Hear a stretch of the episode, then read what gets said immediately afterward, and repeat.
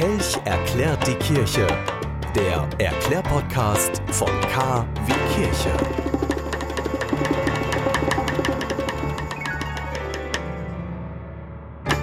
Heute erzählt der Kelch mal nichts aus der Kirche. Heute stelle ich euch mal einen Film vor unter dem Motto Kelch, Kirche, Kino. Es geht um den Endzeit-Thriller Leave the World Behind, aktuell zu sehen auf Netflix. Die New Yorker Familie Sanford hat eigentlich keinen Grund zur Klage.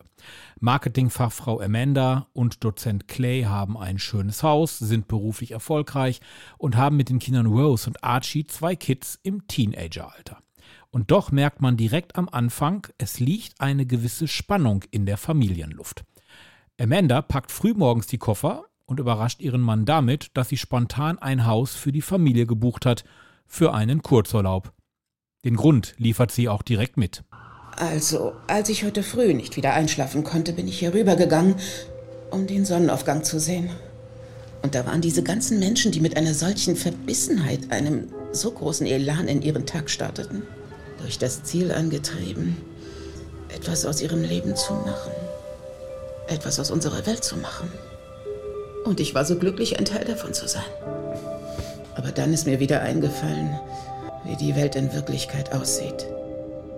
Und so bin ich zu einer zutreffenderen Erkenntnis gelangt. Und zwar zu der, dass ich Menschen hasse. Also steigen alle ins Auto und beziehen ihr Urlaubsdomizil, ein Luxushaus auf Long Island, angemietet über BB. Tochter Rose ist die erste, die bemerkt, dass die Handys plötzlich keinen Empfang mehr haben und auch das Internet im Haus spinnt.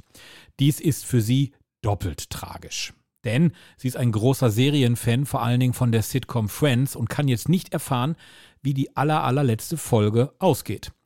Also muss Abwechslung her. Am Strand von Long Island kann man sich entspannen. Wäre da nicht ein riesiger Öltanker, der direkt auf die am Strand liegende Familie zusteuert? Ist alles klar, Rose? Das Schiff, ich glaube, es kommt direkt auf uns zu. Wow. Der kommt ganz schön nah, oder? Das könnte ein Problem werden. Ach nein, ich bitte dich. Der hält gleich an, Liebling. Geht ja nicht anders. Oder? Wach auf. Archie, komm schon, Koppel. Hilf uns zusammenpacken. Wir gehen schon wieder? Wieso? Heilige Scheiße. Gott, Archie, los jetzt! Das ist nur eines von vielen Anzeichen, die dem Film die besondere dystopische Würze verleihen. Flugzeugabstürze, menschenleere Straßen, Autos, die ungebremst ineinander fahren und Geräusche, die Scheiben zum Bersten bringen, die sorgen für ein Gefühl des Unwohlseins. Die Welt gerät aus den Fugen und mit jedem Bild, das eine Katastrophe andeutet, denke ich unweigerlich an die Bibel und die ein oder andere Plage. Wenn zum Beispiel eine Drohne Zehntausende von roten Drohbriefen abwirft, wirken die Bilder wie die Plage von Heuschrecken oder Blutregen in der Exodus-Erzählung. Und doch gibt es auch immer wieder Zeichen der Hoffnungen und Warnungen. Rehe im Vorgarten scheinen der Familie etwas sagen zu wollen. Sie ahnen, dass da was kommt. Ihr Instinkt lässt sie Gefahren erkennen. Leave the World Behind spielt mit dem Zuschauer, zieht ihn in seinen Bann. Erst langsam merkt man, dass Cyberattacken all das zu verantworten haben. Und die Familie erkennt, dass sie füreinander da sein muss, um diese Situation gemeinsam zu bestehen. Je länger der Film dauert, umso mehr ertappe ich mich dabei, meinen eigenen Lebensstil zu hinterfragen. Ist es wirklich gut, wie die kleine Rose süchtig nach Fernsehserien zu sein? Ist es korrekt, immer nur mit dem Smartphone beschäftigt zu sein? Sollten wir wirklich die künstliche Intelligenz so weit in unser Leben lassen, dass diese die Kontrolle übernehmen könnte? Leave the World Behind ist ein ruhiger Film, der uns einen Spiegel vorhält. Wir sind hilflos ohne Technik und gleichzeitig ist diese Technik unser Fluch.